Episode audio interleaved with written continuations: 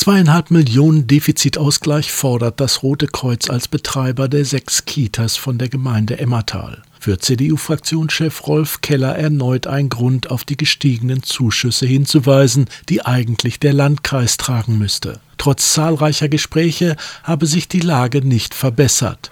Land und Landkreis lassen die Kommunen hängen, sagt Keller. Trotzdem weiß er, dass die Gemeinde zahlen muss, denn eine Rückgabe der Aufgabe an den Landkreis sei nicht die Lösung. Wir würden ja dann im Grunde genommen unseren Einfluss auf die Kindertagesplätze und auf die Kitas würden wir in den Kommunen verlieren. Und wir haben nun hier gerade in Emmertal mit dem DRK sind gut aufgestellt, dass wir zusätzliche Aufgaben übernommen haben Mitte des letzten Jahres, um die Attraktivität zu steigern und auch vor allen Dingen um den Personalmangel ein wenig aufzufangen.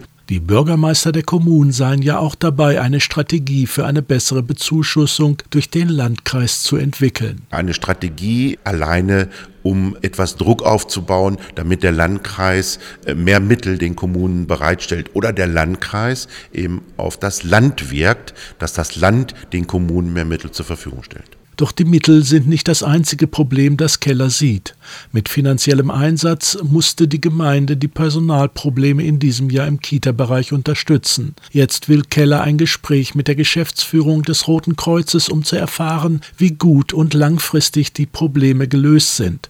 Keller verweist auch auf die Personalprobleme im Pflegebereich, die ja bekanntlich zur Einschränkung von mobiler Pflege im Ostkreis geführt haben. Wir investieren, wir zahlen zusätzlich zusätzliche Kosten und wir wollen wissen, wie ist das DRK personell aufgestellt für unsere Kitas, damit wir auch in die Zukunft sehen können. Wir wollen investieren, das ist uns wichtig und wir wollen auch die Zuschüsse bezahlen, aber wir wollen auch vom DRK hören, wie sicher die Personalpolitik ist, sodass Kindergartengruppen nicht geschlossen werden müssen. Gegenwärtig sei das DRK im Bereich Kita-Personal gut aufgestellt, bestätigt Lieselotte Siefert vom DRK. Man sei heute sensibler. Wenn eine Lücke entstehe, sei man besser darauf vorbereitet und schneller dabei, auch über Social Media Personal einzuwerben. Allerdings sei man machtlos, wenn kurzfristig durch mehrere Corona-Fälle erneut Einschränkungen vorgenommen werden müssten. Trotzdem könne man das durch Notfallgruppen heute besser auffangen.